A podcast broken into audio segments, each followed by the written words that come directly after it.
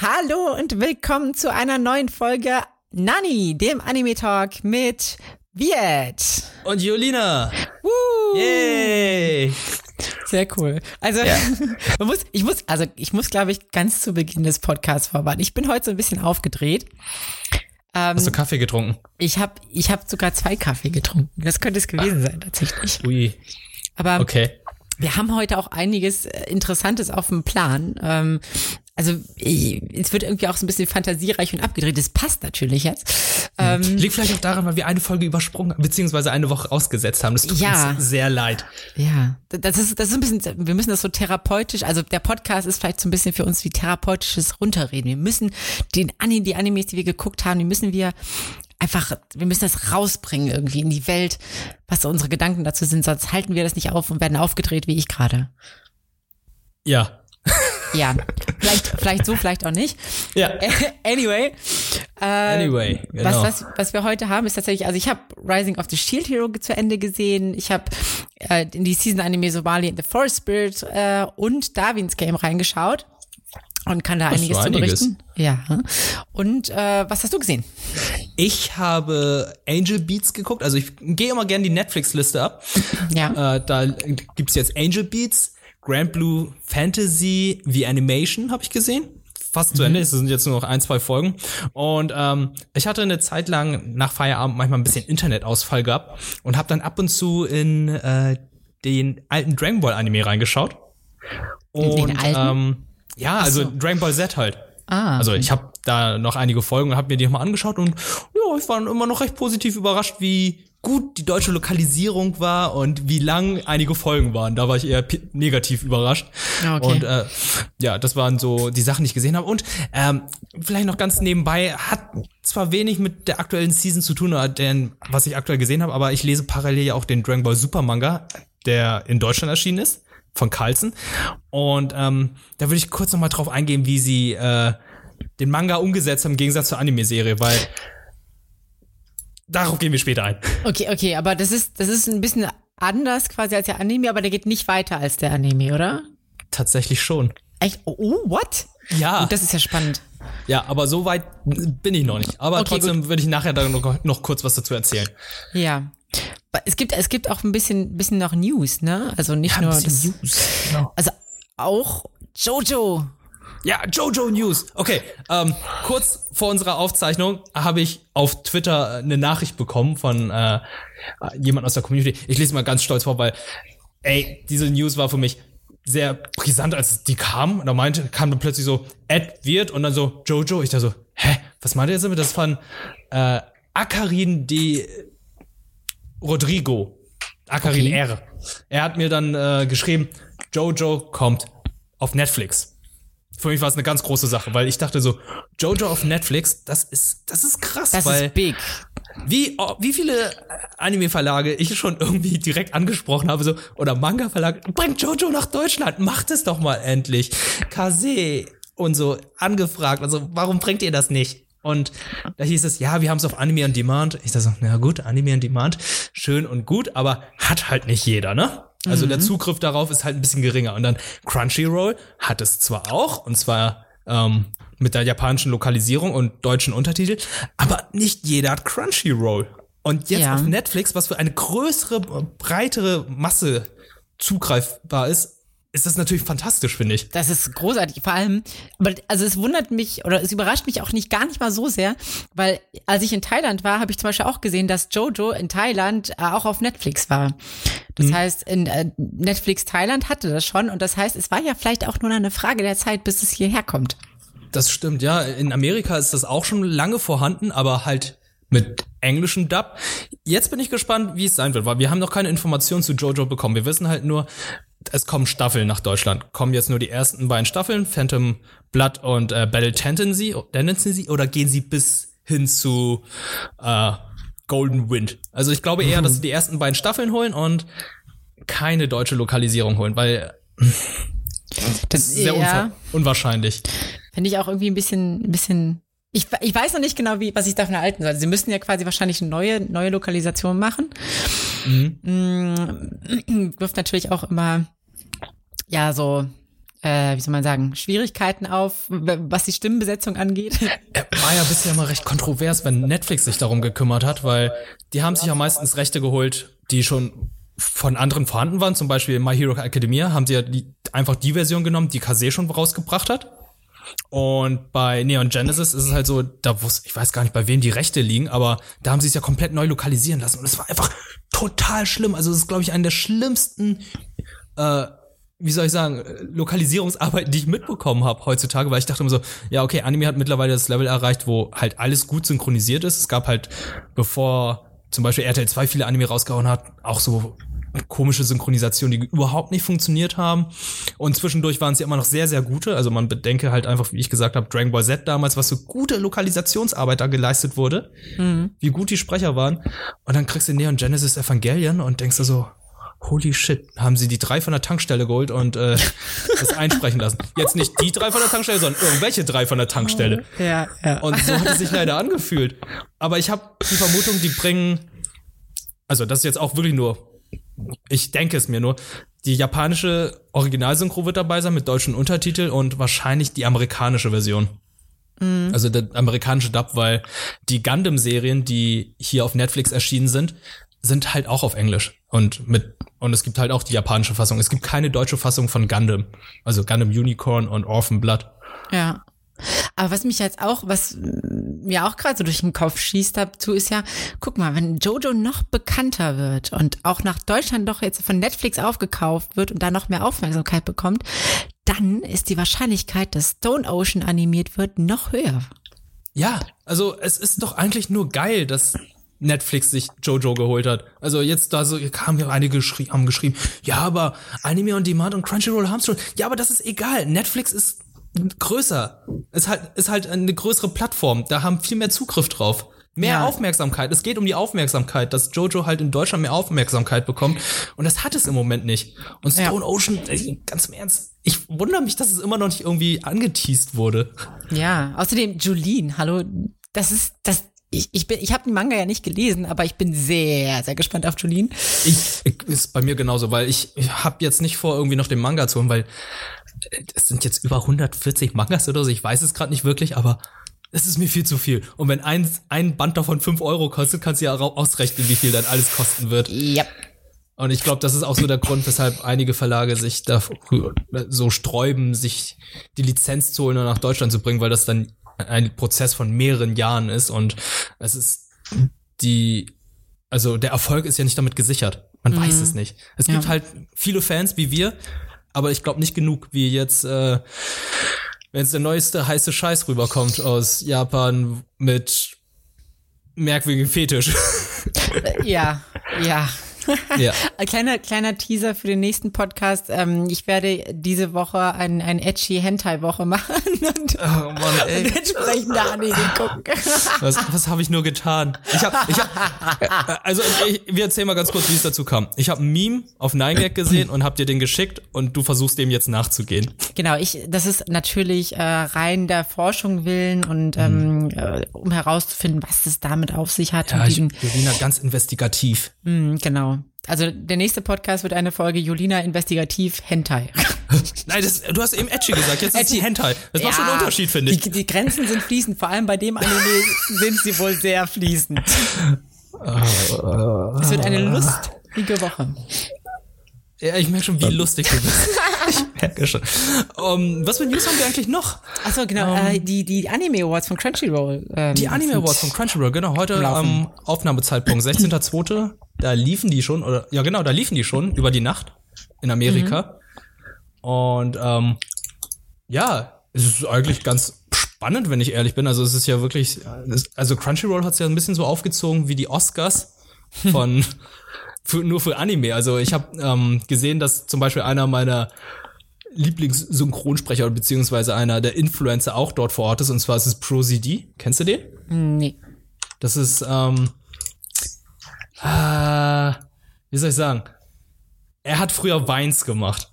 Ja, ja, okay. Ja. Und die macht er mittlerweile immer noch, aber halt auf Twitter und Instagram. Und er ist auch ein krasser Synchronsprecher. Ich habe dir den schon mal gezeigt. Das ist ein etwas äh, dicklicher Asiate mit Brille. Ah, der dann so eine ganz tiefe Stimme hat. Und der hat auch bei Borderlands halt äh, hier Fleck gesprochen. Ah, ja, ich, ich ich, ja, ich habe ihn gerade mal ähm, gedingst, äh, gegoogelt Gegoogelt. und äh, erkenne ihn, glaube ich. Ja. Das ist ganz cool. Also, ähm, ich finde es gar nicht so schlecht, aber ich frage, ich habe die in die Sendung jetzt nicht reingeschaut. Ich frage mich, wie sie die das aufgezogen haben. Haben sie es jetzt wirklich so, ja, jetzt kommen die ganzen Leute und machen Umschläge auf und lesen vor oder ist es jetzt eher so was, ja, ist online passiert und wir hauen jetzt einen Tweet nach dem anderen raus, wer gewonnen hat? Ich weiß nicht, ich glaube, es gibt schon so eine Art Showformat, ja, ne? Also ich, ich habe ich hab's tatsächlich nicht gesehen, aber ich weiß nur Raftalia Best Girl, sage ich mal. Ne? Also, Vielleicht sollten wir es nächstes Jahr mal machen, ne? ja. Also die Oscars man sich anschaut, gucken wir uns die Crunchyroll Awards Aber an. vielleicht, vielleicht sollten wir das so live machen, weißt du, so Ja, Livestream. Livestream. Wir gucken uns die Crunchyroll Awards an und reden dann, ja, voll die Ja, gute lass das Idee, Mann. Lass das Ja, das machen. machen wir 2021. Können Ja. wir mal planen. Aber, aber lass doch mal hier ein bisschen durchgehen, wie die Awards, wie, die- wie die Gewinner sind. Also, Ja. ich muss sagen, es ist echt gut verteilt. Mhm. Und äh, ich bin eigentlich recht zufrieden mit den Siegern, weil Ja. die meisten davon kenne ich. Es sind halt sehr wenige Sachen, die ich halt nicht gesehen habe oder Mhm. beziehungsweise nicht kenne. Also der Anime des Jahres ist, finde ich nicht überraschend, äh, Demon Slayer. Nee, der hat, auch viel abgesahnt, so, ne? Ja. Ich habe den noch nicht gesehen, habe verdammt viel davon gehört. Du hast davon erzählt, dass er auch sehr gut ist und ähm, ja, ich werde da definitiv noch mal reinschauen, sage ich jedes Mal. Habe ich noch nicht gemacht, aber vielleicht, wenn er irgendwann mal auf Netflix erscheint oder irgendjemand hier in Deutschland sich die Rechte holt auf Deutsch, gucke ich gerne an. Ich, wie, wie gesagt, ich bin großer Verfechter der deutschen Synchronarbeit, äh, Arbeit. deswegen ja, warum nicht? Und ich glaube, der Manga hat sich ja seitdem die Serie erschienen ist ja auch irgendwie noch mal massig verkauft. Also die Zahlen, des, äh, die Absatzzahlen sind ja noch mal in die Höhe gestiegen und haben, glaube ich, zu, zu, eine Zeit lang sogar One Piece überholt Ach, krass. Wow. von Demon Slayer. Ja. Ja, doch, Der, ist, der ist richtig gut angekommen. Ich finde es interessant, Best Protagonist Dr. Stone, also Senku. Senku bin ich auch, da bin ich ein bisschen überrascht gewesen. Ja, ich weil auch, ich auch. Senku finde ich auch so total unsympathischer Typ. Ja, Aber- also äh, ich finde, keine Ahnung, ich bin mir nicht so ändert richtig es sicher. sich ja. ja. Ja. Wie Also, gesagt, ich habe da nicht zu Ende geschaut. ja. Winner Best Antagonist, das finde ich sehr interessant, weil The Promised Neverland bei Isabella finde ich gut, finde ich sehr, sehr gut, weil es ähm, stimmig ist. Also sie hat halt einfach unglaublich viel, also wobei Angela hätte es auch verdient gehabt, aber Isabella ist halt eine sehr, also ist sehr tief charakterisiert in dem Anime. Und Mhm. deswegen macht es, macht es schon Sinn, dass es, ähm, ja. Also ich finde Isabella eigentlich ganz gut, weil wir hatten ja erklärt, dass oder erzählt bei Promise Neverland, dass sie halt dieses diese Mind Games, diese Spiele, die man halt zwischen ihr und äh, Emma hat. Und die fand ich halt einfach so gut, dass sie halt einfach so als ganz guter Mensch aufgezeigt wird und danach einfach nur rausstellt, Alter, sie ist ein böser Mensch, aber ein richtig smarter böser Mensch. Und das fand Ja. ich halt interessant bei ihr. Bei Angela finde ich halt, sie ist halt die leidende Antagonistin, die halt spannend ist aufgrund ihrer äh, Geschichte, ihrer Vergangenheit und so. Und wenn ich mir jetzt die anderen so anschaue, also ich habe Vinland Saga immer noch nicht gesehen, Babylon habe ich auch nicht gesehen. Garo finde ich jetzt halt hm, Äh. ist halt nicht so stark und Overhaul fand ich jetzt auch nicht besonders stark. Also da Nee. hätte ich jetzt eher gedacht, dass es von den Sachen, die ich kenne, auch Isabella oder Angela wird. Ja, also Askeladd ist tatsächlich auch ein sehr interessanter Antagonist, Mhm. aber ich glaube, Isabelle ist tatsächlich am, am tiefsten charakterisiert worden innerhalb des Anime und deswegen finde ich es auch sehr verdient. Aber also bei Best Boy, Tanjiro, ja. Also ich weiß halt, er ist, halt- ich finde ihn nicht besonders charaktertief so. Also es ist, ist halt so ein Mhm. notorious good guy, ne? Ja, okay, kann ich gut nachvollziehen. Ja, gut, aber wenn man sich die anderen sich anschaut, Ja, auch nicht unbedingt sehr viel also, er kommt, Machio ist ein lustiger Typ, Ja. aber er war jetzt auch nicht Best Boy. Bucciarati ist halt die beste Mama. Weil, soll, soll es eigentlich geben, Nominees for Best Mama. Best Mama. ja, und, und Mob ist Mob. Also, Ja. Bei den anderen kann ich auch nicht viel zu sagen. Aber du bist ja irgendwie ganz zufrieden mit Best Girl, ne? Ja, Raftalia. Also ich muss ja sagen, ich hab's eher, hab den Hype um Raftalia erst nicht so verstanden, bis ich ja jetzt Rising of the Shield Hero zu Ende geguckt habe und sagen muss, doch, ähm, die ist, ist ein guter Charakter. Sie, also wie soll man sagen, sie ist halt, sie ist halt wirklich so, also Best Girl trifft es halt einfach nicht, weil wegen Charakterentwicklung oder so, sondern sie ist einfach ein richtig, also ob wenn es ein Kerl wäre, würde sagen, ein richtiger Bro, weißt du so. Das ist ein richtiger Bro, ist ein okay. richtiger Bro. Also die, die ist halt, hält halt irgendwie zum Hauptprotagonisten durch dick und dünn und, und auch bei, bei Fehlschlägen und lässt sich halt auch nicht irgendwie von ihm abschrecken, wenn er, wenn er mal wieder assi ist. Mhm. Um, hoffentlich wird's nicht hier äh, nominiert für Best Friendzone. Ja, ja, ja. Oh ja, ja, Könnt, denn so klingt es ein bisschen gerade. Könnte, könnte sein. Oh boy. Könnte okay. sein. Aber ähm, ja, und deswegen finde ich, hat sie das, hat es, also so verdient. Sie ist wie so ein, wie so ein, wie so ein richtig guter Hund. So. Oh, das ist jetzt aber ganz böse gesagt. Ich habe sie gedogzoned. Du hast sie gedogzoned, Alter. G good boy zoned. Goodbye. ja. Ja. Ansonsten äh, Best Director sehe ich gerade hier. Oder ja, Best Director ist hier um, ähm, Attack on Titan Season 3, also dritte mhm. Staffel. Ey, ich sag's immer wieder, der, der Kampf zwischen Levi und dem Tiertitan ist der Hammer, wie sie das umgesetzt haben. Ja. Also um Umsetzung, aber komischerweise nicht der beste Kampf. Ja. Da haben sie natürlich wieder anderes genommen. Ich sehe gerade Best Animation, Mob Psycho 100.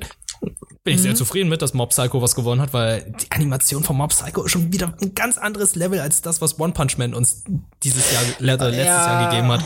Ja, leider ja. Ja. Also was heißt leider ja, aber. Ja, ja ist muss, halt so. Und ja. wahrscheinlich kommt da noch keine dritte Staffel, weil so viel Backlash kam. Ich muss tatsächlich auch mal in Dororo, also es ist jetzt mal Best Character Design, hat ja Dororo gewonnen. Müsste ich hm. echt mal reinschauen. Irgendwie scheint das, scheint das ganz gut zu sein. Es sind so viele Sachen, die hier nominiert und gewonnen haben, wo ich immer da sage, mhm. oh, warum habe ich da nicht reingeschaut? Ja. Aber Best Score für bei Karen Tuesday kann ich vollkommen zustimmen. Also ja, da haben definitiv. sie sich echt Mühe gegeben, auch auch mit den, also bei Karen Tuesday ist echt so, dass ich teilweise Lieder habe, die höre ich auch so, wenn ich, die kann man gut hören, wenn man äh, nicht gerade äh, den Anime schaut oder so, sondern, sondern die, die sind halt einfach teilweise richtig gute Lieder so. Und die, ich habe ich hab so eine zum Beispiel so eine Upbeats-Playlist, wo ich halt so Lieder drin habe, die mir gut Laune machen. Da sind halt auch zwei Lieder von Karen Tuesday drin. Moment, aber Karen Tuesday bin ich eher so, wenn ich so ein bisschen in der Down-Phase bin, dann höre ich die, also Echt? um noch Downer. Also, also ich, oh mein Gott. es sind doch eher so Downer-Lieder. Also zum Beispiel dieses Lonely Girl, das ist jetzt nicht wirklich ja, so ein Song, aber, wo ich sage, hey, jetzt fühle ich mich richtig gut, weil es jemanden gibt, dem aber, es noch schlechter geht. Ja, aber zum Beispiel Round and Laundry, also dieser Laundry-Song habe ich und Move Mountains, das ist, hat ja Angela gesungen, den finde ich auch richtig gut. Mhm. Diesen, diesen, ja, ja. Der Laundry-Song, der war echt gut.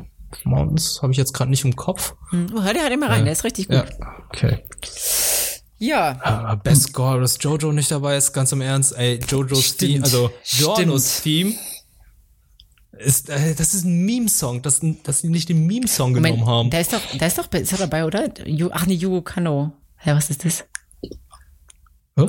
Ist doch bei Best Scores, ist doch nominiert, oder?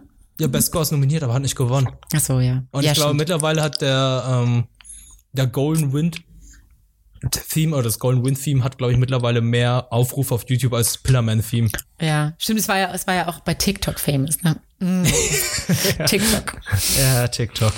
Man kennt es. Oh ja, man kennt es. Winner Best Fight Scene?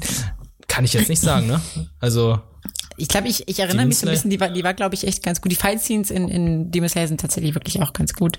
Da habe ich nur einige Ausschnitte gesehen auf Social Media, wo die haben gesagt, boah, krasse Animation, muss ich auch mal so einfach nur nicken zustimmen, als ich die gesehen habe. Ja.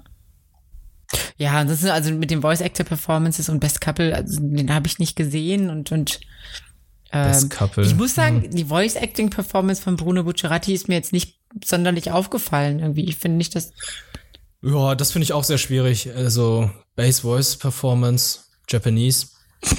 ja, ich habe den jetzt einfach nur genommen, weil er einfach so einer ist, der mir im Kopf geblieben ist im Gegensatz zu den anderen. Mhm. Aber er redet ja einfach eigentlich einfach nur casual. Also es ist ja nicht so, als wäre da irgendwie so eine große Varianz drin. Wie zum Beispiel bei, mm. bei Isabella wäre zum Beispiel auch so diese, diese Psycho, also dieses Psychomäßige, was da durchkommt. Manchmal auch bei der, bei Saori, also von Demon Slayer. Ähm, die hat ja auch so ein, ein ganz interessante, hohe Psychostimme mehr so ein bisschen. Mhm. äh, Finde ich ganz interessant. Aber ja. Sonst was haben wir noch? Base, Best VA Performance English. Da können wir zu einfach nichts sagen. Nee. Finde ich interessant, dass sie Neon Genesis wieder reingepackt haben. Wahrscheinlich, weil sie jetzt neu synchronisiert wurde. Stimmt. Das fand ich natürlich auch interessant, ganz oben jetzt nochmal, äh, muss ich mal kurz zurück, und zwar zu Best Protagonist, mhm. dass äh, Toro Honda wieder dabei ist. Das Fruit Basket einfach, die einfach ein Remake genommen haben. Ist es, ist es legal? Äh, ja, stimmt, das ist ja nicht so schnell älter, ne? es ist ja nicht so wie jetzt bei einem, einem Spielfilm, wo sie sagen, okay, wir machen jetzt ein Remake von einem Film und äh, da sind andere Schauspieler. Es ist ja immer noch die gleiche Person. Mhm. Also, die haben ja nichts daran geändert. Oder jetzt irgendwie ein Marvel-Film, wo sie den Charakter wirklich so, okay, es ist ein Reboot. Aber ich glaube, Fruit Basket wurde nicht rebootet, oder? Ich, ich habe ehrlich gesagt überhaupt keine Ahnung. Okay. Kann natürlich sein, dass ich komplett falsch liege, dann tut es mir jetzt vollkommen leid. Aber dieses, also bei, bei Pest Comedy jetzt auch, wenn ich so ein bisschen weiter runter scroll, das, also Kaguya-sama, Love is What, das sagt mir gar nichts. Kennst du das? Äh, warte, warte, warte, warte. Also ich bin mir ziemlich sicher, da habe ich für, für Akatsuko gestimmt. Mm, Nee. Nee. Hm. Keine Ahnung. Ich habe da auch für Dumbbells ge äh, gewotet. Ja. Natürlich. Was denn sonst? Ich bin natürlich sehr stolz, dass bei Best Fantasy Promise Neverland gewonnen hat. Verdient. Das hätte ich tatsächlich als Anime des Jahres erwartet. ja, stimmt. Also, ähm, ja, ja, aber gut. Best Fantasy, man kann sich nicht beschweren. Ist auch ganz Best, gut. Best Drama Vinland Saga finde ich total gerechtfertigt. Wirklich Ist das ab. ein Drama? Ich, Ja, okay. definitiv. Ich habe da, glaube ich, Karen Tuesday erwartet. ist auch, ist auch kein, Ja. kein schlechtes. Guck mal, schon wieder Fruit Basket. Haben, haben sie es jetzt komplett geremaked? Ist es ein Reboot? Die haben es doch schon dreimal gemacht. Also das ist, glaube ich, schon der dritte Versuch, Fruit Basket irgendwie nochmal rauszubringen. Weil bei, die erste Staffel Fruit Basket ging irgendwie, also die erste Umsetzung war halt so, dass die nicht dem Manga gefolgt ist nach einer Zeit, so wie Full Metal Alchemist. Die zweite war dann wie im Manga und ich weiß jetzt gar nicht, was mit der dritten ist. Ich muss das herausfinden. Find das Oder mal ihr schreibt heraus. es in die Kommentare. Oder das. Ja. Gut, wollen wir, wollen wir mal, äh, wie wär's? Wir haben ja jetzt, wir haben ja jetzt schon zu 20 Minuten hier geredet über, über alles Mögliche. Wollen wir Ah, mal ja, warte, wir gehen nochmal schnell durch. Wir haben noch drei Ah Kategorien. ja, okay, okay, okay. Okay, wir haben Best Opening, Mob Psycho 100. Ich bin voll d'accord mit. Das ist eines der abgefahrensten Intros überhaupt. Das habe ich noch nicht gesehen, aber soll ich mir Sehr, mal angucken? Guck dir die beiden Intros an. Ich, ich liebe den ersten, glaube ich, ein bisschen mehr. Aber der zweite ist auch sehr, sehr geil. Also, Ich, bin, ich muss ja sagen, ich habe dafür Vinland Saga ge gestimmt, weil es einfach ah, geil ist. Ich habe da reingehört, das ist äh, reingeschaut. Es ist schon cool, es ist schon stark. Mhm. Aber Mob Psycho hat, spielt einfach mit Bildern und Bildsprache und Okay. es ist einfach nur total abgefahren. Das ist, wenn, man, wenn du Bezeichnung vom Mindfuck suchst, dann ist es Mob Psycho. Okay, das, das klingt interessant. Werde ich reinschauen, auf jeden Fall. Ja, es ist mega bunt und macht Spaß. So, Ending, da haben wir wieder Kaguya Sama, Love is War. Keiner von uns gesehen, keiner kann uns was zu sagen. Und weirdest Category Error Industry Icon, hä? Ja, Industry Icon, okay, ja, geil. Okay. George war da. Ja. Das waren die Crunchyroll Awards. Ja, habt ihr dazu irgendwie Kommentare? Vielleicht äh, schreibt es ansonsten irgendwie unter den, äh, auf Twitter drunter, äh, ob das so ist, wie ihr es erwartet habt, oder ob ihr irgendwie denkt, dass es total ungerechtfertigt ist. Mhm. Ähm, Also, ob ihr es kontrovers findet, findet, Ja. ob ihr es irgendwie mittlerweile wie eine Fast findet, wie die Oscars. Mhm. Also die Oscars sind ja auch schon mittlerweile, nee. Schon. Überraschung, bis auf jetzt äh, Film des Jahres, dieses Jahr ausnahmsweise kein amerikanischer Film. Ja. Aber sonst ist es ja immer same, same. stimmt. Also ma- man bekommt, was man erwartet. Mhm. Ja, aber äh, das soll es auch erstmal sein, oder? Ja, genau. Kommen wir, kommen wir zu den Anime. Also, äh, magst du anfangen oder soll ich, anfangen? okay, dann fange ich halt an. Ja, okay. Okay, dann fange ich mal an. Also, wie gesagt, ich habe Angel Beats geschaut, weil ähm, Chiara gesagt hat, guck Angel Beats, dann guckt sie Jojo. Okay, fairer Deal, zwölf Folgen auf Netflix. Ich habe reingeschaut und war erstmal ein bisschen geschockt. Die Charaktere sind halt alle, uh, wie soll ich sagen, sehr klischeehaft und ähm, nicht sehr schön gezeichnet, finde ich. Also ich finde, die Figuren sehen halt sehr kitschig und klischeehaft aus. Die typischen Schulmädchen und Schuljungs mit bunten Haaren und äh, riesigen Augen und das ist halt so dieses Klischee schlechthin. Und dann hört es halt einfach nicht auf, weil dann geht's weiter. Es ist in der Schule, es spielt alles in der Schule, findet alles in der Schule Natürlich. statt. Also kann man irgendwas Natürlich. nicht in der Schule stattfinden. Das ist es ja. Dann gibt's ja wieder die ganzen Clubs und die ganzen Leute, die in den Clubs sind. Es gibt natürlich auch eine Band, es gibt auch sehr viele Songs.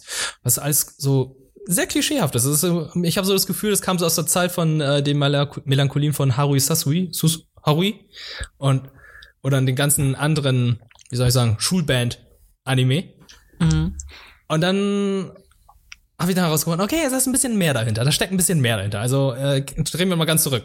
Also da ist der eine Hauptcharakter. Er landet halt in dieser komischen Schule und musste feststellen, ah, er ist gestorben. Und diese Schule ist so eine Art Vor Vorort zum Jenseits. Also ähm, alle, die dort sind, oder der Großteil von denen, die dort sind, sind tot.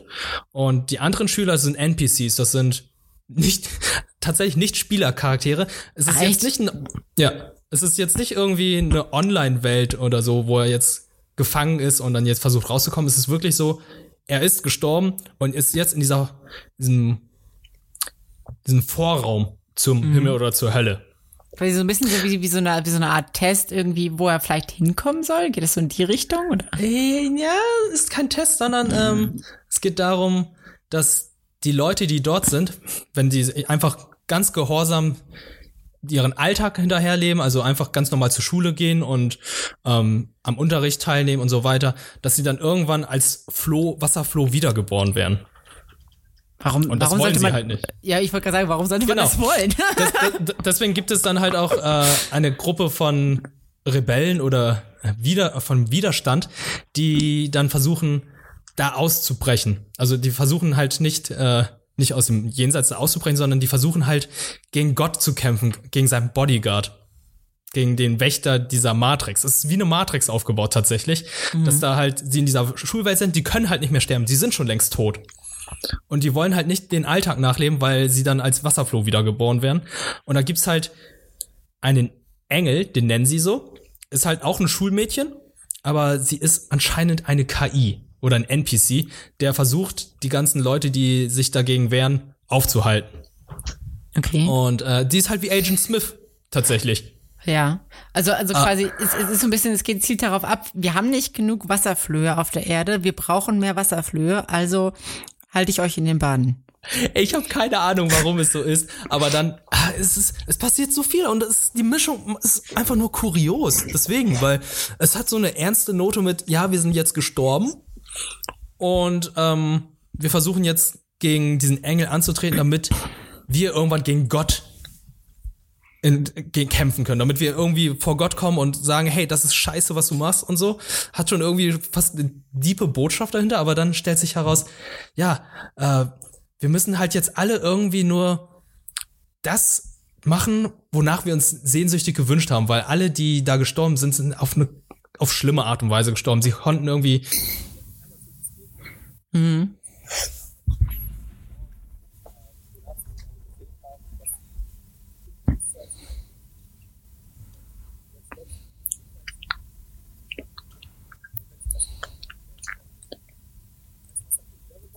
kommen dann sozusagen ins Jenseits, beziehungsweise ähm, es, sie bekommen ein gutes Ende in Okay. dieser Welt.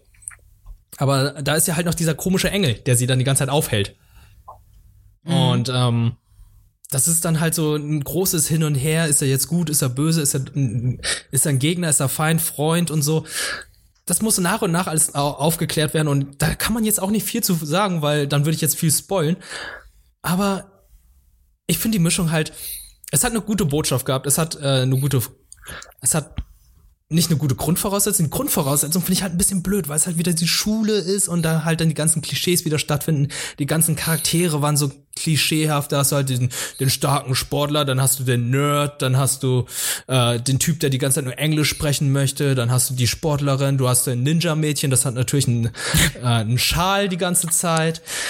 Äh, du hast die Anführerin des Clubs, du hast den Typen, der dann in diese Welt reingeworfen wird und zu, sich zurechtfinden muss und das sind halt so ganz klischeehafte Charaktere, das sind so Abziehcharaktere, die mich zum Teil gestört haben, aber sobald du dann herausgefunden hast, auf welche Art und Weise die gestorben sind und äh, was sie erreichen müssen oder was sie machen müssen, damit sie, ist, damit sie hier aus der Welt ausbrechen können, ist das schon wieder gut. Das sind echt interessante Kurzgeschichten gewesen.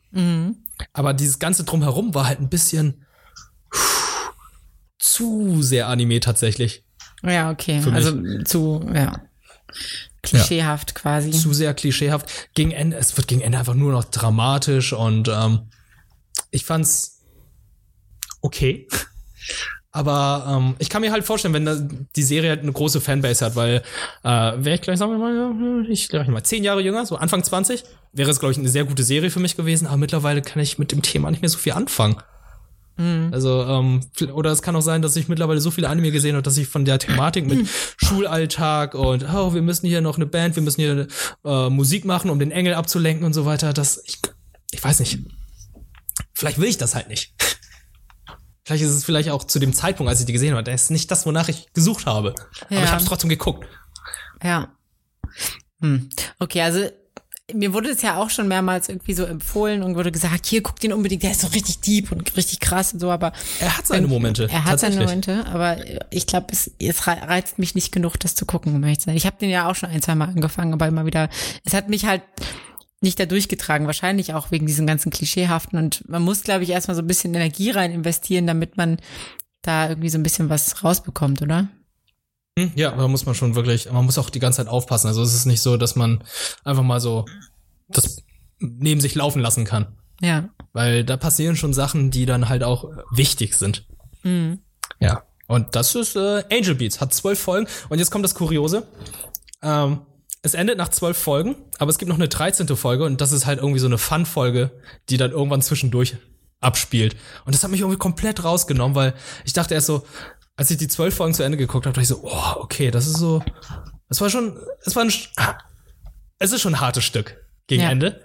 Und dann kommt dann plötzlich die 13. Folge, die einfach kontextlos einfach irgendwann dazwischen gespielt hat als Fun-Folge und da denkst du so, ähm, ich bin gerade nicht in der Stimmung, das irgendwie so aufzunehmen. Ja. Das ist eine ganz merkwürdige Entscheidung gewesen von äh, Netflix, diese eine OVA dann mit aufzunehmen und dann am Ende abzuspielen, wo du, wo du die ganze Zeit dachtest, okay, nach der zwölften Folge kommt noch eine Folge, jetzt kommt das wahre Ende, jetzt wird es wirklich sein oder so. Ja, und nee, das war das Ende und oh. jetzt kommt nur eine ah. Fun-Folge. Und ich dachte so, oh Gott, nein, Mann. Das ist natürlich blöd, ja. Ja. Hm. Okay, aber ja. weißt, weißt du, was mir, was äh, du gerade gesagt hast, mit diesem Band- und Highschool-mäßigen, weißt du, was mich total irritiert? Das ist eine, hat damit überhaupt nichts zu tun gerade. Mhm. Aber das Intro von My Hero Academia, von dieser, also der, von dem zweiten Teil der Staffel, ist ja auch so auf Musik und äh, Highschool-Band getrimmt und ich verstehe es überhaupt nicht. Was für ein, Ko was für ein Riesenkontext, also nicht ein Kontext, sondern was für ein Riesensprung von irgendwie, oh, da ist dieses Mädchen und das Overhaul, wir müssen sie retten vor Overhaul und wir müssen Overhaul besiegen. Und äh, wir haben so viele Verluste und so, jetzt machen wir eine Schulfeier und Musik und Band und ich denke so, hey. warum? Wie, wie kommt das? Ja, ich, ich verstehe es halt überhaupt nicht. Also. Das ist, das ist ungefähr, wie, wie soll man das vergleichen? Das ist ungefähr so wie in der, äh, bei Dragon Ball, als hätte sich Vegeta gerade gesprengt um sich zu opfern vor Bu. Und in der nächsten Folge äh, feiern sie eine Party und es wäre nichts passiert und das ist das glücklichste Intro aller Zeiten. Ja, es ist, es ist einfach irgendwie seltsam. Naja. Ich finde es auch sehr seltsam, aber ja, gut. Gut. Das, das, so viel dazu. ja, dazu. Äh, My Hero, die vierte Staffel, das ist die vierte Staffel, ne? Ja, ja, genau. Ja, dazu erzählen wir auch noch was, wenn wir sie zu Ende geschaut haben. Ja. Soll ich mal was zu Rising of the Shield Hero erzählen? Ja, genau. Mach, erzähl mal was dazu. Das also, ist ja, äh, du hast ja letztes Mal damit angefangen, da warst du noch nicht mhm. fertig. Ja, also ich muss sagen, also es ist ja, also seit ich es fertig geguckt habe, jetzt schon eine Weile her. Ich habe nämlich tatsächlich das innerhalb von zehn Tagen quasi inhaliert. So ein bisschen, als wäre ich wie so Kirby, so alles, alles eingesaugt. Aber du weißt, wenn Kirby etwas inhaliert, dann wird er zu dem. Ja, ich bin jetzt, ich bin jetzt der Shield Hero. du bist jetzt der Shield Hero. Wie viele Folgen hatten der Shield Hero, dass du sagst, dass du innerhalb von zehn Tagen alles inhaliert hast? Ja gut, also es war nicht so viel, ich glaube 24 oder so in den Dreh. Ah, okay, also ja, es, es zwei geht. Folgen pro Tag. Ja, das geht, das geht. Aber es hat mich echt richtig geflasht und am, am meisten, dass es tatsächlich so viel Spielraum für Charakter- und Storyentwicklung gibt. Mm, was mir auch richtig gut gefallen ist, dass es nicht so wie so viele Isekai-Anime diesen Overpower-Effekt gibt, wie zum Beispiel bei Overlord oder Prodigies Have It Easy in a, Even in Another World, dass das nicht so mhm. ausspielt. Also er ist schon stark, aber er kommt ja in diese Welt und da hat es eigentlich erstmal nur schwer und nur Scheiße. Ja, hast du erzählt. Er hat ja irgendwie die Klasse bekommen, die, die einfach die schwächste von allen ist oder die unbeliebteste. Ja.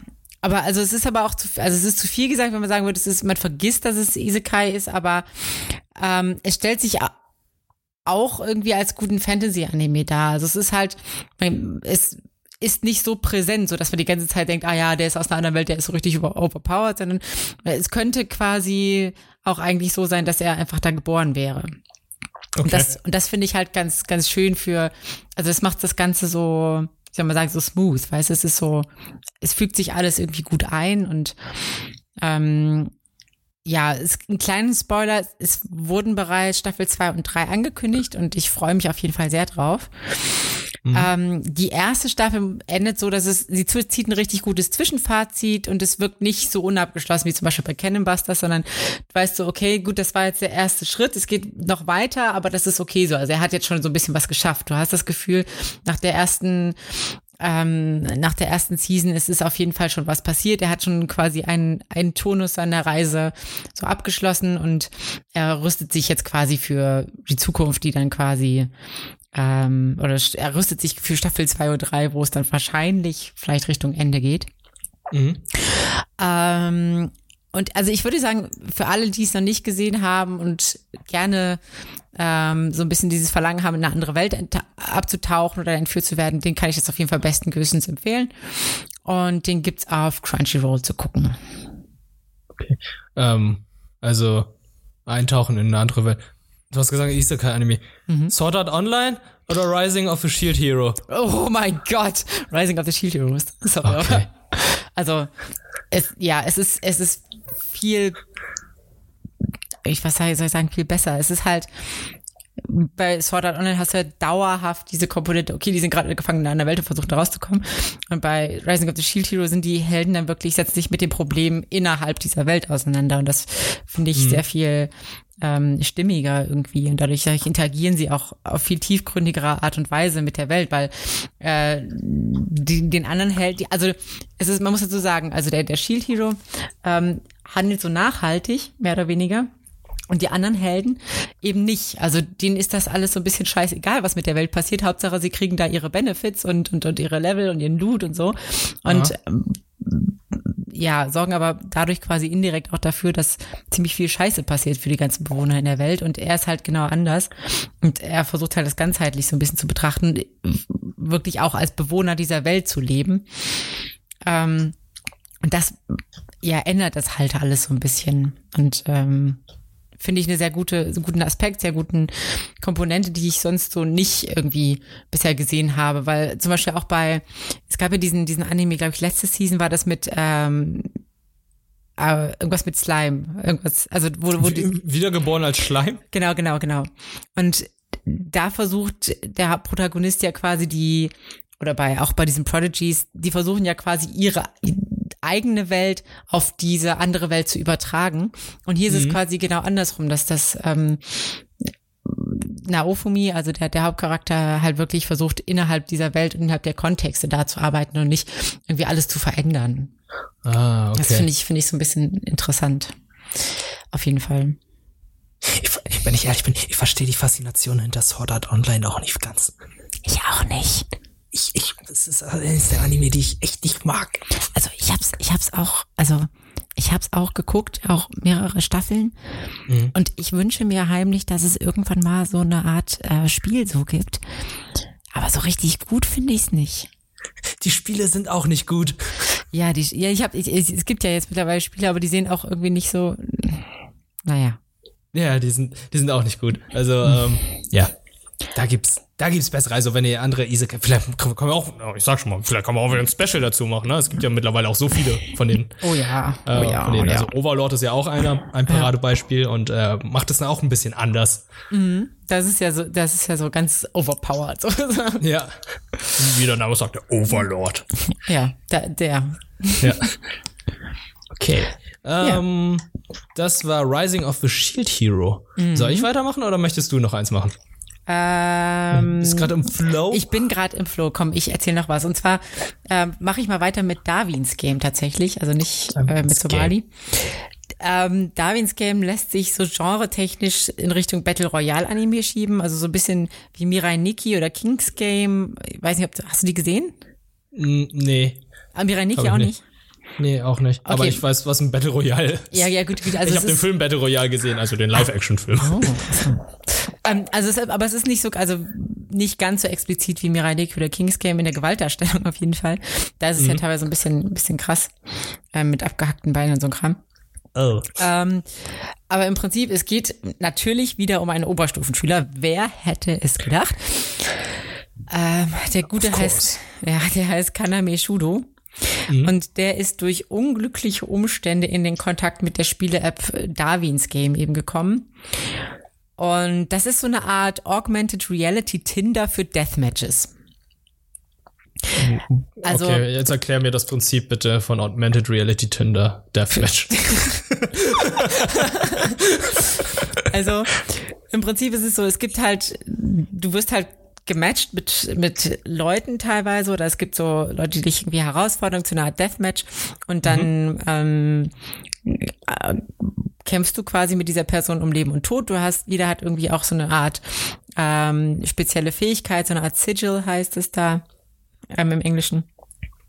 Und du versuchst dich quasi gegenseitig umzubringen, um dann Punkte zu sammeln. So, okay. und diese Punkte kann man dann zum Beispiel in Echtgeld oder in, in Items stecken. Ähm, ja, und genau, wenn man aber alle seine Punkte verliert, stirbt man. Okay, und der Gewin äh, Moment, Battle Royale heißt ja, dass dann viele Leute dran teilnehmen und es nur einen Gewinner gibt? Ja, also gut, das ist vielleicht vielleicht nicht so ganz richtig beschrieben, aber ähm, die Sache ist die, ist also er lernt dann, Moment, ich erzähle erstmal kurz weiter, dann wird deutlich, wo der Battle Royale Aspekt, Aspekt steckt. Okay, okay.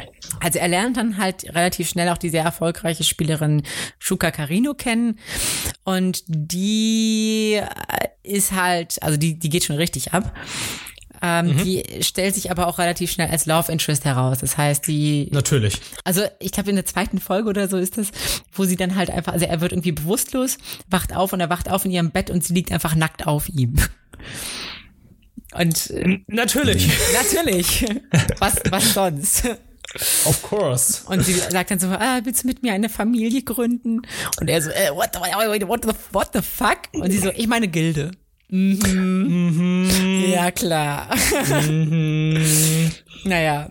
Und er, es geht dann aber, es findet dann bald so ein Ingame-Event statt und bei dem geht es eben darum, genügend Punkte zu sammeln, um zu überleben. Das geht halt nur relativ schwer allein. Deswegen bildet sich unter diesen widrigen Umständen dann eine kleine Gruppe von Personen zusammen, die eben nicht ganz so psychopathisch unterwegs sind wie der Rest der App-Nutzer. Also es gibt halt auch so eine Gang, die, die Eight oder so heißen die, glaube ich die dann halt so richtige Raubzüge machen und Leute umbringen und damit quasi und das die Punkte dann in Geld umwandeln und und Waffen oh, und so. Okay, okay, ich muss kurz hier nochmal fragen.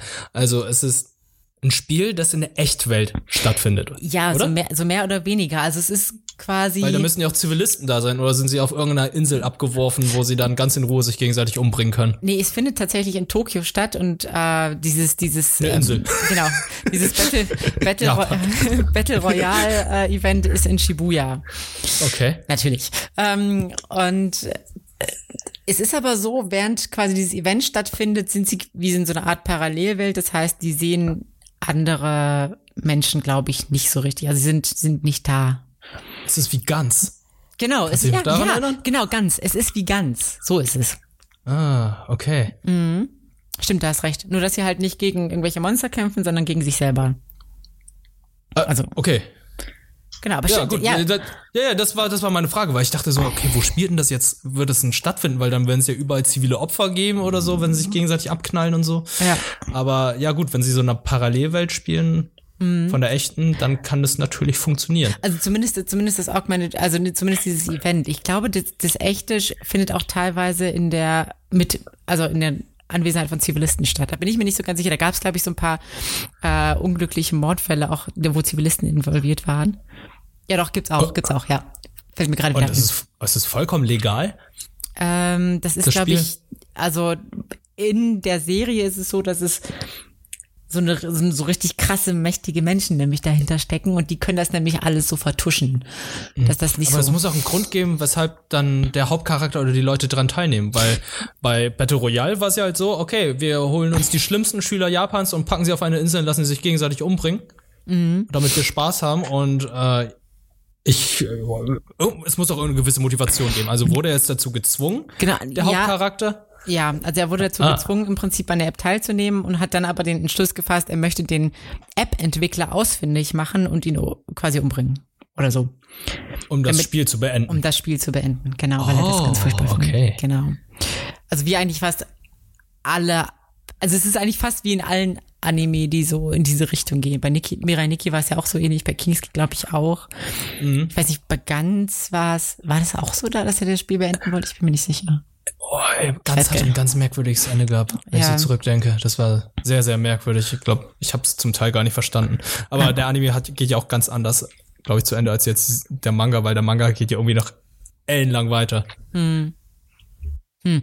Jedenfalls, also es hat, der hat irgendwie zwölf Folgen. Ich habe jetzt bis Folge sechs geguckt und das Ende von der sechsten Folge ist so ein bisschen wie so ein Mid-Season-Ende. Das, also wie man das oft irgendwie bei 24, wenn man 24 Folgen hat, hat man nach zwölf Folgen meistens irgendwie so ein, so ein längeres Outro, wo dann quasi aber auch noch ähm, der Intros, also der Outro-Song quasi über Geschehnissen im Anime läuft und dann im nächsten, mhm. äh, in der nächsten Folge gibt's dann auch ein anderes Intro. Das war jetzt hier schon bei Folge sechs das glücklicher ist und äh, eine ganz andere Stimmung mit sich trägt. genau. Ich bin, deswegen bin ich jetzt gespannt auf Folge 7, ob da irgendwie jetzt der Handlung nochmal Fahrt aufnimmt oder ob es ein anderes Intro gibt und so. Ähm, es ist auf, es ist spannend, man kann das ganz gut gucken, aber es ist jetzt keine ähm, keine Offenbarung so also es kann noch nicht mit Anime wie Mirai Nikki oder so mithalten das ist auch nicht mhm. okay jetzt bin ich aber auch gespannt was Mirai Nikki ist weil ich glaube ich werde dann da mal reinschauen und, und mich mal durchlesen oder Kings Game weil ja. wenn du jetzt sagst oh Darwins Game das ist ja eines der aktuellen Dinge also ich sehe gerade mhm. Äh, die Bilder die kommen mir auch alle bekannt vor weil die ich irgendwie die schon mal gesehen habe aber wenn du jetzt sagst dass Mirai Nikki tatsächlich besser ist dann äh, ist das vielleicht doch Mirai Nikki ist halt totaler Psycho Mindfuck muss man einfach so sagen. Das ist so. Okay. Das ist auch so mit, mit verschachtelten Dimensionen, Zeitreisen und so weiter. Das wird, das, uh, ja. Okay.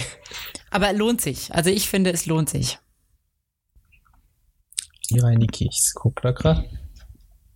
Mhm. Mhm. Ja.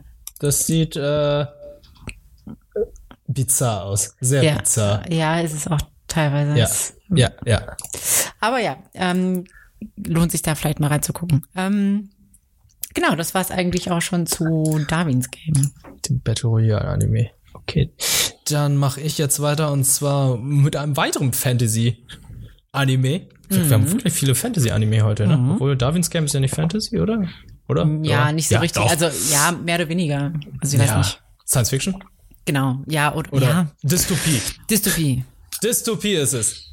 Ja. ja ähm, mein zweiter Anime, den ich äh, hier die Wochen geschaut habe, war Grand Blue Fantasy, The Animation. Auch eine Serie, die auf Netflix läuft. Die erste Staffel, zwölf Folgen, läuft jetzt da gerade. Die zweite Staffel, davon weiß ich noch nichts. Und Grand Blue Fantasy, Gamer unter euch werden wahrscheinlich letztes Jahr oder ich glaube letztes Jahr oder die letzten Monate irgendwie Trailer davon gesehen haben. Und zwar gibt es demnächst oder gibt es jetzt schon in Japan von Arc System Works ein Kampfspiel dazu. Arc System Works, das sind halt äh, die Kampfspielentwickler hinter Guilty Gear, Blaze Blue, Dragon Ball Fighters und Killer Kill. Das sind halt die Kampfspiele, die halt, ich sag sehr halt, sehr oft halt gerade, die ähm, die Anime Optik sehr gut in ihre Spiele übernommen haben und äh, die auch sich sehr gut mit Kampfspielen auskennen. Deswegen ist es mir dann als erstes aufgehört, so Grand Blue Fantasy. Ich dachte, okay, es sieht cool und interessant aus und dann bin ich auf Netflix über die Serie gestolpert und dachte so, ja, äh, es gibt auch eine Anime-Serie dazu, schau ich mal kurz rein. Und ja, positiv ist mir aufgefallen, dass die Optik halt einzigartig ist. Also ich habe das noch nicht gesehen, dass Charaktere halt wie Konzeptzeichnungen aussehen. Die, okay. die schwarzen Linien, die Konturen, die man sonst halt immer kennt, sind nicht komplett durchgezogen, sondern so ein bisschen verwaschen oder blass. Mhm. Und das sah schon mal interessant aus. Die ganzen Charaktere vom äh, Design sahen auch schon gut aus. Und die Einarbeitung mit 3D-Effekten beziehungsweise 3D-Figuren war auch ganz cool, was ich auch positiv gesehen habe. Aber der gesamte Anime wirkt halt wie ein Rollenspiel. Und zwar ein plumpes.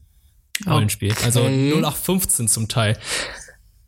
Dann ich mal kurz, das muss ich jetzt kurz, mal kurz erklären. Ich, ja, ich habe dann kurz gegoogelt und stellt sich heraus, ja, ähm, Grand Blue Fantasy ist aus einem Rollenspiel entsprungen. Also ähm, iOS, Android und glaube ich so Rollenspiele und es gibt mittlerweile auch MMOs dazu. Es ist ganz merkwürdig aufgebaut. Also erstens, du hast halt deinen Jüngling, dein Hauptcharakter, der Gran heißt. Der mhm. lebt da mit seinem kleinen Sidekick-Drachen in dem Dorf. der eine mega nervige deutsche Stimme hat, der die ganze Zeit, oh Kran, komm mal her, oh, was ist denn das? Diese Oh. Stimme hat. Ja. Und du dann du schon ein bisschen abgeschreckt bist.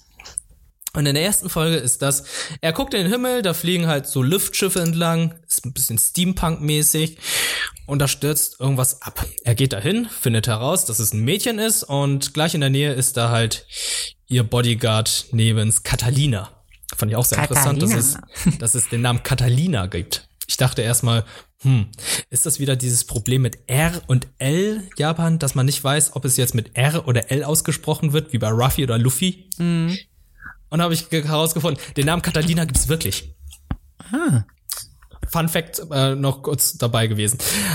Äh, die haben das Imperium, wo sie gerade unterwegs waren, oder mit diesem Luftschiff unterwegs waren, kurz verraten. auf- Ich muss kurz fragen. Katharina, den Namen gibt's wirklich. Meinst du jetzt im echten Leben oder meinst Im du echten Leben. Ja, natürlich gibt's den Namen im echten Leben. Was Ich habe? Catalina noch nie gesehen, ich habe nur Katharina gehört. Ach so. Ach, Catalina gibt's. Nee, doch, das weiß ich auch. Das ist, aber ist hauptsächlich in so lateinamerikanischen Ländern. Catalina? Lateinamerikanisch? Ich Bin ich so im la- lateinamerikanischen Bereich unterwegs. ich gut. dachte erstmal so, oh Gott, das ist wieder so, oh warte, wir müssen irgendwie einen Anime-Namen haben und der muss ein bisschen exotischer klingen. Machen wir Catalina draus anstelle von Katharina. Ach Das war so, das war Ja. so meine Vermutung. Es gab doch auch diesen, diesen römischen ähm, äh, Militärtypi Catalina. Warte mal, das, lass mich mal so kurz rausfinden. Typi, der Catalina hieß? Ja, Catalina, Katalonien? Catalina Roman, äh, Catalina Rom. Nee, Ist das jetzt ein Frauenname oder ein Männername? Ah, Moment. Das war Kat doch Kat Lucius Sergius Kat ach Catilina, nicht Catalina, Catilina. Ha. Ah, okay. Das war so ein so ein Typi halt. Anyway, okay, Entschuldigung. Äh, Anyway, Fahr ähm, also er hat ja beobachtet, dass da ein Mädchen, also so irgendwas vom Himmel runterfiel, ist da hingegangen, stellt sich heraus, es ist irgendein Mädchen. Ihr Bodyguard Catalina ist auch dabei. Sie haben gerade das Imperium verraten, sind abgehauen. Die wollen jetzt hier zu einem bestimmten Ort. Und Gran, der Hauptcharakter, sagt dann, oh, da wollte ich auch schon immer hin. Angeblich soll mein Vater dort sein. Party trifft sich, packt sich, äh, geht dann zusammen zum nächsten Ort. Oh, wir brauchen ein Luftschiff. Treffen auf den Kapitän. Ja, okay, macht das und das und das. Und dann kriegt ihr das Luftschiff. Okay, ich folge euch, aber ich bin jetzt auch dabei. Ich bin nicht der Kapitän, Kran ist der Kapitän und äh, ich bin nur der Steuermann. Gehen zum nächsten Ort. Oh, ich bin hier eine Magier. Ich kann das und das, ich kann das und das. Komm mit. Also die Party wird dann automatisch in jeder Folge einfach immer größer und größer und das ist halt wie in einem Rollenspiel. Du gehst Ja. dann zu einem Ort, erledigst deine Quest, irgendeine Hauptquest, triffst dann auf eine Person, die halt sich optisch von den anderen NPCs abhebt und die kommt dann mit. Ja, also quasi es werden, werden so die Spielfunktionen werden so nah, also du kriegst convenient natürlich da alles das in die Hand gelegt, was du brauchst, um dann weiterzukommen quasi. Ja, und das wirkt dann halt leider sehr gerusht und sehr nach Schema F. Also das hat mir nicht so ganz gefallen, weil die Charaktere auch farbkodiert sind, größtenteils. Du kannst davon ausgehen, dass die Leute, die alle blau kleiden, gekleidet sind, halt die Guten sind. Bei Und Grand Blue, haha. ja, Grand Blue. Es gibt natürlich auch Leute, die blau gekleidet sind, auch böse sind. Da gibt's halt auch ein bisschen klischeehafte Kleinwüchsige, die dann auf großen Macker machen und so und die bösesten Menschen von überhaupt sind. Aber man erkennt auf den ersten Blick schon, wer gut und böse ist. Und das ist ein bisschen schade, finde ich, dass, dass dann einfach die Struktur der Serie halt sehr leicht zu erkennen ist. Du weißt, worauf es hinausläuft. Du weißt, okay, ab der 11., 12. Folge nimmt die Story da ein bisschen Fahrt auf und da passiert etwas Wichtiges, weil in den letzten Folgen haben wir halt die ganze Zeit nur die, unsere ähm, Crewmitglieder eingesammelt, unsere Partymitglieder und jetzt muss irgendwas passieren und das ist jetzt gerade bei mir so. Also ich habe jetzt die elfte Folge vor mir und jetzt wird es gerade interessant, jetzt wird gerade erklärt, was mit dieser Person ist, die vom Himmel runtergefallen ist und weshalb das Imperium ihr hinterher ist. Bin leider ein bisschen underwhelmed. Ich ist, Ja. ich weiß nicht. Es, es klingt auch so ein bisschen nach, nach schwachem Charakterdesign, also ein bisschen flachem Charakterdesign irgendwie. Ja, für ein Videospiel finde ich das auch noch ein bisschen zu, zu flach, zu plump. Aber Mhm. ich hoffe, das Spiel hat es dann ein bisschen besser dargestellt, weil das ist gerade echt, das ist Japano-Rollenspiel 101. Und Mhm. das haben sie dann wirklich als Serie umgesetzt, die echt gut aussieht optisch. Finde ich halt ein bisschen schade. Ja. Ja, das war Grand Blue Fantasy wie Animation auf Netflix. Zwölf Folgen gibt es. Okay. Ja, also so von deiner Erzählung jetzt werde ich nicht gucken. ich ich kann es leider nicht weiterempfehlen, aber ich habe Bock ja. auf das Spiel, weil das Spiel richtig gut aussieht. Ich werde jetzt die Serie zu Ende schauen und mhm. hoffe, dass es irgendeinen Cliffhanger gibt, dass es irgendeinen Aufhänger gibt, womit ich dann sagen kann, okay, ich werde mir jetzt die zweite Staffel auch antun und hoffe, da passiert etwas Neues. Weil ja. ich hatte ja auch schon erzählt bei Little Witch Academia, die ersten zwölf Folgen sind ein bisschen lang, aber es ist anders. Es ist lustig, du lernst die Charaktere kennen, es macht Spaß. Hier ist es, kenne ich schon, ich hab's mir schon gedacht, ich wusste, dass das passiert. Mm. Es ist keine Überraschung. Also für Personen, die noch nie ein JRPG gespielt haben, gerade mit Anime anfangen. Okay, könnt ihr euch anschauen. Ja. Aber der Rest wird einfach sagen, habe ich schon alles gesehen, aber die Animation ist schön und die Charaktere. Aber hast, würdest du sagen, ähm, also das, das, das Spiel, was du spielst, ist dieses, dieses Fighting Game oder gibt's da auch so ein RPG-mäßiges, oder? Es gibt auch ein RPG. Okay. Und ich glaube, das ist nur in Japan bisher erschienen. Mhm. Aber es, ich habe keine Ahnung, ob das hier jetzt in, äh, im Westen erscheinen wird, aber das Kampfspiel, das wird noch in Deutschland erscheinen. Und okay. das Kampfspiel war auch der Grund, weshalb ich dann jetzt die Serie mir angeschaut habe, weil ich halt ein bisschen über die Lore, über die Charaktere mehr erfahren möchte, bevor ich dann irgendwann das Spiel spiele. Ja. Okay.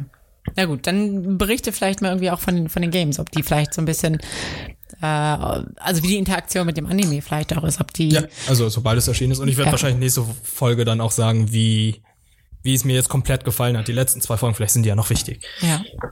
Aber das ist mein jetziger Eindruck nach zehn Folgen. Okay. Soll ich mal mit Somali weitermachen? Ja. Also Somali in the Forest Spirit ähm, ist ein Anime von Studio Satellite. Ich, also ich habe davon vorher noch nicht so viel gehört, ist nicht so bekannt, aber also ich glaube Fairy Tale und Lock Horizon, die, die Anime kennt man ja, die sind auch von oh. dem Studio wohl. Oh. Und das Interessante ist, es ist eine Serie, aber es hat für mich so ein ultra starkes Ghibli-Feeling. Also auch der, Zeichenstil ist ein ganz anderer, aber davon, wie die Geschichte aufgezogen ist, von allem drum und dran mit, mit dem Soundtrack und so, das, ah, es hat, es hat so ein richtiges viel gut Ghibli-Feeling. Und allein schon das, das Intro wirkt schon, also es ist halt eher so eine Ballade, nicht so ein Action-Pop-Rock-Song, sondern es ist halt langsam, es nimmt sich Zeit, es, es klingt einfach schön irgendwie. Also es, das, das ist, ich finde schön oder traumhaft, so das sind so die Adjektive, die diesen Anime bezeichnen. Mhm. Ähm, so vom Guckgefühl her. Ähm, und im Prinzip, es geht um, um so ein kleines verlassenes Menschenmädchen, das heißt Somali. Und das wird eines Tages von einem Golem, der, also Golems sind in dieser Welt die Wächter des Waldes, also so ein bisschen wie Förster, der dafür sorgt, dass das Gleichgewicht so bleibt. Wird, sieht ein bisschen wie ein Roboter aus. Genau, es ist ein Roboter, ja. Also er sieht tatsächlich aus wie Zenyatta aus Overwatch. Genau, genau, äh, genau. Das ist quasi Zenyatta ähm, Otosan. ähm, und ja, also es ist tatsächlich auch, auch mechanisch und mhm. ähm, nimmt sich halt dieses, dieses Mädchens an und merkt halt, okay, die, die passt halt nicht in den Wald und ähm, wir müssen irgendwie ähm, auf eine Reise gehen, um irgendwie auch einen Ersatz für sie zu finden als Eltern. Weil am besten halt Menschen, ähm, weil er kann sie nicht großziehen. Denkt er mehr oder weniger auch. Das Problem aber er, ist. Aber er hat freien Willen anscheinend, oder? Ja, er hat freien Willen und er kann irgendwie anscheinend. Also, das finde ich so ein bisschen komisch gerade, wo ich drüber nachdenke. Er lässt einfach seinen Wald zurück und geht auf Reisen. so, okay. Äh, okay. Naja. Anyway. Ähm, genau, er geht also auf Reisen und ähm, um quasi Elternersatz zu finden. Äh, das Problem ist, Somali selbst weiß das gar nicht so richtig, dass es darum geht, sondern denkt halt einfach, okay, wir gehen auf eine schöne Reise und äh, Somalia hat ihn quasi so als Vater akzeptiert, mehr oder weniger, und, und hat halt, sieht ihn halt so als Vaterfigur und, und mag ihn auch total gerne. Mhm. Und die Story ist im Prinzip die Reise, die sie unternehmen und äh, den anderen Wesen, denen sie auf dem Weg begegnen. Ähm, es gibt nämlich so ein bisschen so einen Haken, die, die Welt wird nach einem Krieg zwischen Menschen und Monstern ähm, und Fabelwesen von letzteren regiert. Das heißt, eigentlich sind fast alle Menschen ausgestorben. Ähm, es gibt fast keine Menschen mehr und wenn doch, werden diese gejagt und verspeist. Also man kriegt okay. das, von wem denn? Ähm, von diesen Monstern. Also es gibt, also so, das sind so, wie so, wie soll man sagen, so so lebendige, großgewachsene, zum Beispiel so Tintenfischmenschen oder so, oder Menschen, die aus, also Vogelmenschen oder. Oben oder unten rum Tintenfisch? Kom oh mein Gott. Kom komplett, komplett. Okay. All of it. Okay. ähm, genau, oder halt, also zum Beispiel, es gibt auch so, so einen Wolfsmenschen oder so, so, sowas in die Richtung, aber auch mit so, also so quasi so Tiermenschen, aber die sind nicht so ganz, also auch so mit Fantasieelementen. Also die haben dann teilweise so Fühler mhm. und so ein Kram. Ah, und die essen Menschen. Ja, die, ähm, also man kriegt das immer so, so am Rande mit, also dass sie das sie teilweise man überhört so Gespräche und oh, ich hatte mal das richtig Bock irgendwie auf, auf den Menschen. Das war, erinnerst du dich damals, war so voll lecker und so. Mhm. Ähm, genau, und das Problem ist ja, dass, wenn sie wüssten, dass Somali quasi ein Mensch ist, ähm, würden sie die auch natürlich sehr gerne verspeisen. Deswegen hat Somali so eine Kapuze auf, wo so Hörner dran genäht sind und sie, ähm, sie geht, ist quasi Minotaur in, in, in Spee, mehr oder weniger, versteckt, also verkleidet sich halt als Minotaurus. Baby, Junge. Das ist süß, das ist wie ein Monster AG mit Bu. Genau. Genau. Und ähm, ja, der Anime erzählt eigentlich eine mehr oder weniger schöne Geschichte in ganz unaufgeregtem Tempo. Es ist so, es kommt okay. ganz, ganz ohne viele Action-Szenen aus und ähm, der trägt halt hauptsächlich durch die Interaktion der Charaktere. Und das ist also hauptsächlich eben, dass dieser mechanistische und eher am Anfang gefühlsunterkühlte Golem nämlich nach und nach so Vatergefühle für Somali entwickelt. Und das lässt sich halt sehr bittersüß mit ansehen. So, es ist deswegen bitter, weil einerseits Somalia nicht weiß, dass eigentlich ein Ersatz für ihn gesucht wird äh, auf mhm. dieser ganzen Reise. Ähm, gleichzeitig aber auch, weil der Golem, obwohl er halt eine 700 Jahre Lebensspanne hat, ähm, jetzt langsam am Ende seiner Zeit ist und nur noch irgendwie zwei Jahre zu leben hat. Na toll. Und, ähm, ja. ja, Somalia geht halt davon aus, dass sie für immer mit ihm bleiben wird und, und ist jetzt das ist halt auch mehrmals Thema, so, so hier versprichst du mir, dass wir für immer zusammenbleiben werden und immer auf Reisen gehen werden und so. Und ja. Es wird also kein Happy End geben. Äh, ist die Serie schon abgeschlossen? Ähm, nee, noch nicht. Ich glaube, ich, sieben Folgen, sechs oder sieben Folgen habe ich jetzt gesehen, laufen laufen auch auf Crunchyroll. Mhm. Ähm, was ich auch ganz interessant finde, neben dieser Vater-Tochter-Geschichte werden aber halt auch so ernstere Themen angedeutet, wie zum Beispiel so Genozid, Rassismus und so weiter. Ist aber mhm. sehr, momentan noch sehr unterschwellig. Also immer so Rand-Rand-Geschichten. Momentan steht im Fokus noch diese Vater-Tochter-Geschichte. Und ich finde es eine richtig schöne Anime, wenn man runterkommen will und zum Durchschnaufen, obwohl es auch diese ernsten Aspekte hat, weil es einfach so unaufgeregt ist und ähm, ohne jetzt viel Action auskommt. Ich finde, das klingt sehr interessant. Also äh, etwas anderes. Genau. Von dem Ganzen, was wir jetzt hier haben. Ja, es ist, es ist was ganz anderes und das ist mir halt auch sofort aufgefallen. Das ist, das merkt man auch beim Intro sofort, das ist ein anderer Anime. Das ist, ja. Das ist jetzt keine typische Heldengeschichte, die wir jetzt mit hatten mit äh, dem Shield Hero oder mit Grand Blue, sondern es ist, es ist, wie, wie soll man sagen, es ist, ich, ich finde gerade keinen Vergleich dafür. Es ist Leon der Profi ohne Mörder. Ja, Genau. Und es ist, es geht halt nicht wieder um Schule und Oberstufenschüler. Oder Oberstufenschüler. Oder oh, ja, Oberstufenschüler. Genau. Oh Gott, es ist, das klingt gerade sehr erfrischend tatsächlich mhm. von den ganzen Sachen, die wir heute aufgezählt haben. Ja. Finde find ich eben auch. Und das ist halt, finde ich, finde ich sehr, sehr gut, dass dieser Anime quasi mal so neue, neue Wege geht. Somali. Mhm. of Forest Spirit. Aber ich glaube, ich verstehe, warum du meinst, dass es ein bisschen so was vom Ghibli-Vibe hat, weil ähm, welcher Film war es nochmal? Das Schloss im Himmel? Mhm. Hatte doch auch diesen Golem, den Gärtner gehabt. Stimmt, ja. Ja. Aber der sieht ein bisschen anders. Ein bisschen anders.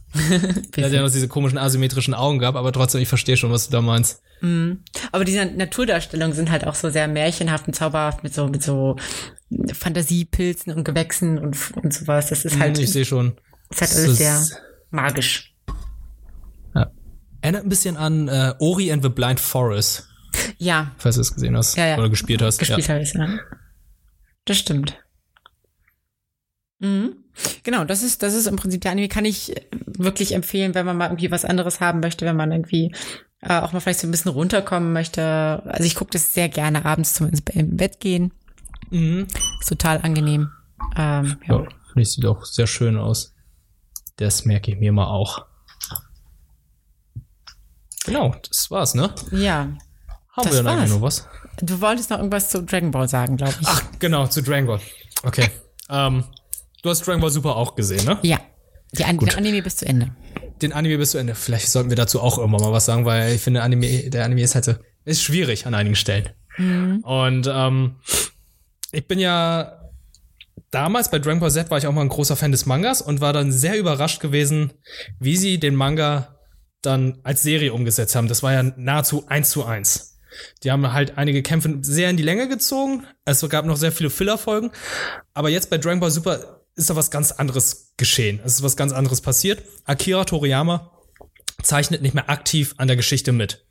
Er ist halt nur noch der Berater, er gibt die Story vor, er macht die Charaktere und der Rest macht ein Oh Gott, oh Gott, es ist, oh, ich weiß gerade gar nicht, wie er mehr heißt. Aber jemand anderes zeichnet für ihn den Manga und bei der Serie ist es halt auch so, dass er nur beratend da ist und die Charaktere vorgibt. Das ganze Team macht Storyboards und setzt die Sachen um. Es gibt für den Dragon Ball Super Anime keine direkte Vorlage. Mhm. Deswegen wirkt der Manga halt ein bisschen anders. Er sieht an einigen Stellen anders aus. Die Story wird schneller erzählt und äh, wie soll ich sagen, die Verwandlung, wie Son Goku sein Ultra-Instinkt bekommt, wird sehr plump und einfach dargestellt. Im Gegensatz zum Super Anime. Ja, super ja. Anime, super, der Anime, der zieht mega, die Sachen einfach mega in die Länge. Es gibt viele Kämpfe, die über mehrere Folgen gehen. Das ist typisch Dragon Ball, typisch diese Serien, die auf 100 Folgen ausgelegt sind. Ist halt so. Aber der Manga hat es dann tatsächlich geschafft, wo ich sagen muss, holy shit, die Serie hat es viel, viel besser gemacht. Wir können, also. Das, das, muss, man, das muss man erstmal schaffen. Holy shit, das, das, das sagt man nie. Es hätte no one ever.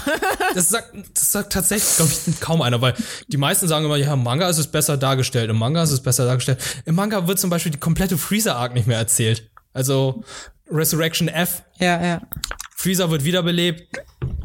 Äh, hier Super Saiyan Blue wird eingeführt wird alles gar nicht gezeigt. Es wird einfach in einem Panel oder in zwei Sätzen gesagt, ja, Freezer war mal irgendwann hier, äh, Golden Freezer, Vegeta und Son Goku haben die nächste Stufe des Super Saiyan Gods eingeführt.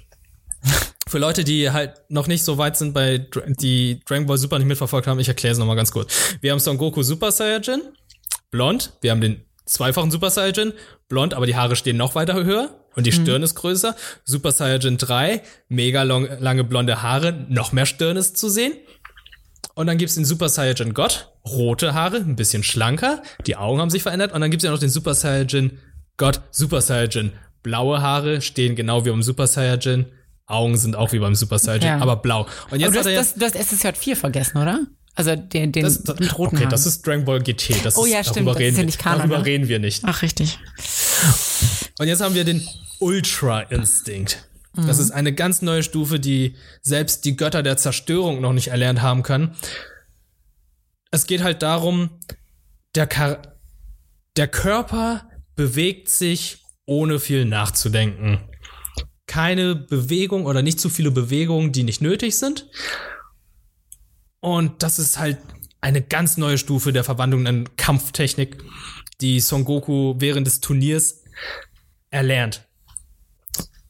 Und im Anime ist es ja so, Son Goku macht mit Genki Dama, alle geben ihm die Kraft. Er versucht, diese Kugel gegen Jiren zu werfen, er drückt sich dagegen, er macht alles Mögliche, wird dann von seiner eigenen Genki Dama aufgenommen und alle dachten, er wäre tot.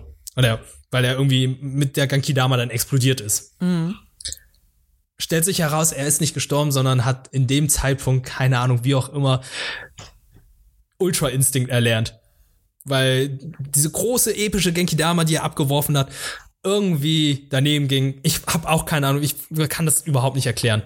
Im Manga ist es halt einfach so, Muten Roshi sagt dann, ah, du bist und bleibst immer noch ein Jungspund, obwohl du schon viel stärker bist als ich, du bist und bleibst mein Schüler. Und Muten Roshi steht kurz davor, Ultra Instinct zu erlernen, als er gegen Jiren kämpft. Äh, er, er kann einigen Attacken von Jiren ausweichen, er kann ihn sogar manchmal treffen. Und Son Goku versucht das zu kopieren. Und als er es versucht zu kopieren, erlernt er Ultra Instinct. Das war's. Mehr ist da nicht. Hä? Das macht überhaupt keinen Sinn. Äh, also ich finde, es gibt die Komponente, wo man Muten Roshi wieder sehr stark macht, indem man sagt, ey, das ist jetzt der Typ, der über 500 Jahre alt ist. Er hat viel Shit gesehen, er hat viel trainiert. er ist ein Meister der Kampfkunst. Son Goku ist ja mal gerade 40, 50 Jahre alt in dem Zeitpunkt. Er, ka- es ergibt auf eine gewisse Art und Weise Sinn, dass dieser alte Mann, der sein ganzes Leben nur Kampfsport gemacht hat, irgendwann mal kurz vom Ultra-Instinkt steht. Und es natürlich sehr schön ist, dass diese Schüler-Meister-Komponente wieder da ist. Aber es kann nicht sein, dass Son Goku einfach nur hinschaut und sagt, oh ja, das ist das also. Easy Ja, peasy. ich will stärker werden, ich will besser werden. Ich will genauso, ich will das versuchen umzusetzen, was Muten Roshi mir gesagt hat. Und dann werden seine Ha- Haare plötzlich anders und er steht dann kurz davor, kurz Ultra Instinct zu benutzen. Das ist so, das ist so wie, wie, kann ich deine Hausaufgaben haben? Ja, aber verändern Sie ein bisschen, damit wir es nicht merken. Alles klar. Ultra Instinct. Okay, Ultra Instinct. Gut, natürlich können viele auch sagen, ja, das ist natürlich auch total beschissen im Anime, dass er einfach nur die Genki Dama absorbiert hat und dadurch Ultra Instinct erlernt hat. Aber der Anime hat die Kämpfe dafür optisch besser umgesetzt. Den Moment episch gemacht. Und hier ist es, oh, ich bin, ich habe aus Versehen Ultra Instinct eingesetzt. Ich habe meinen Kopf ausgemacht und lass meinen Körper alles machen. Jeder Körperteil von mir denkt für sich. Mein Kopf denkt nicht. Und Ultra Instinct. Das war ein bisschen enttäuschend und ähm, aber ich trotz, werde trotzdem den Dragon Ball Super Manga weiterlesen, weil, du hattest vorhin das ja schon erwähnt, geht die Serie noch weiter. Ja, im Manga geht die Serie weiter. Nach dem Turnier, nach dem Turnier, oh, wie heißt es, Tournament of Power, Ja. geht es noch weiter. Und äh, das habe ich bisher nur im Rande mitbekommen, hab's bisher noch nicht gelesen, weil, wie gesagt, im aktuellen Manga geht es gerade darum, dass Son Goku etwas Ultra Instinct gelernt hat. Aber, also das, ich bin mir noch nicht so ganz sicher. Ich meine, ah, also ich muss sagen, der Anime hat ja dann auch, also um was mehr soll es noch gehen als die Zerstörung der kompletten Universen und allen und Dimensionen? Was soll danach noch kommen? Ähm, Seriously. hey, hast du Dragon Ball Broly gesehen? noch nicht. Aber ich werde es mir angucken. Mach das mal. Mache ich. Ist ein guter Film. Guter Film. Werde ich, werde ich auf Guter jeden Fall angucken, sobald ich äh, arbeitslos bin oder so. Nein, Spaß. Okay. nach meiner, nach meiner Hentai Week werde ich dann, äh, um, um wieder zur Normalität zurückzukehren, Dragon Ball. Gott, ey, dass du es wirklich machen willst. Ich bin so gespannt, ey. Ja, ist, auf jeden Fall. Oh Gott. Ich mach da aber nicht mit, ich muss da nicht mitmachen. Ne? Ich guck da wieder ganz andere Sachen. Ich Ja, ja, da ist irgendwas Fröhliches. Ich, ich, okay. Ich guck Somalian The Forest Spirit. Ja, guck, guck mal in The Forest Spirit. Ja, und du guckst dir dann, du machst dann deine, deine Hentai-Wochen. Auf jeden Fall. Halt mich auf dem Laufenden, Ich, bitte. ich, ich gebe dir dann die besten Empfehlungen, so, so hier, die und die Szene da. da. Nicht nur mir, sondern auch unseren Zuhörern, bitte. Ja, ja, auf jeden Fall. Ich, ich, oh Gott, ist das, darf man das machen auf Twitter? So, so. Ja, doch, schon, oder? Naja, solange du nur die Liste machst und keine Links mit Bildern mach, reinhaust, ist, glaube ich, alles cool. Ja. Okay. Also, erwartet gute Fab-Tipps diese Woche. Genau, sein Twitter. Hast du eben gerade wirklich Fab-Tipps gesagt? Ich meine, ich meine, äh, Du meinst äh, Fabulous Tipps, Fab, ne? Fabuli- Fabulous Tipps. ja. Fabulous Tipps, ja. Fabulous Tipps. Also Fab mit F-A-B. So. Ja, ja, genau, das habe ich mir auch gedacht. Ja, genau das. Ja, genau. Ich glaube, Ja. das, das war's auch, glaube ich, für heute, oder? Ja, ist überhaupt nicht unangenehm als Ende. Aber wir können ja darauf, wir können ja mal gucken, mal erwähnen, wir, wir sind, also normalerweise machen wir so 45 Minuten Folgen und das ist jetzt schon eine eine Stunde irgendwas Folge. 10, Ja, 15 wir oder haben- so. Wir haben letzte Woche ausfallen lassen. Das ist Ja. unsere Wiedergutmachung Gen- sozusagen. Genau, das ist unsere Wiedergutmachung, dass wir euch dann auch vielleicht in der Verlauf der Woche irgendwelche Tipps geben, wie ihr fabulous sein könnt. Fabulous. fabulous. Yeah. Okay, vielen, vielen Dank fürs Zuhören. Ähm, vielen Dank an dich auch wieder, Wirt. Danke, Julina. Danke, danke für dieses wunderbare Gespräch. Danke für diese die Anregung, was ich die nächsten Wochen gucken werde. Ich kann es einfach nicht sein lassen. Es Du kannst es gar nicht mehr erwarten, ne? Ich kann es gar nicht mehr erwarten. Ja, das ich merke schon. heute Nacht. Ja. Äh, folgt uns auf Twitter und äh, auf den typischen, ja, wie soll ich sagen, Podcast-Anbietern. Natürlich hilft das uns immer, wenn wir dann sehen, hey, wir haben neue Follower oder Likes oder hier bei den iTunes-Dingern, dass da ja fünf Sterne sind oder vier Sterne, wie es euch auch gefällt. Aber Kommentare sind wichtig. Schreibt uns natürlich unter Twitter auf die Kommentare. Wir lesen uns, lesen uns alles durch und freuen uns. Ja. Bis zum nächsten Mal. Bis zum nächsten Mal.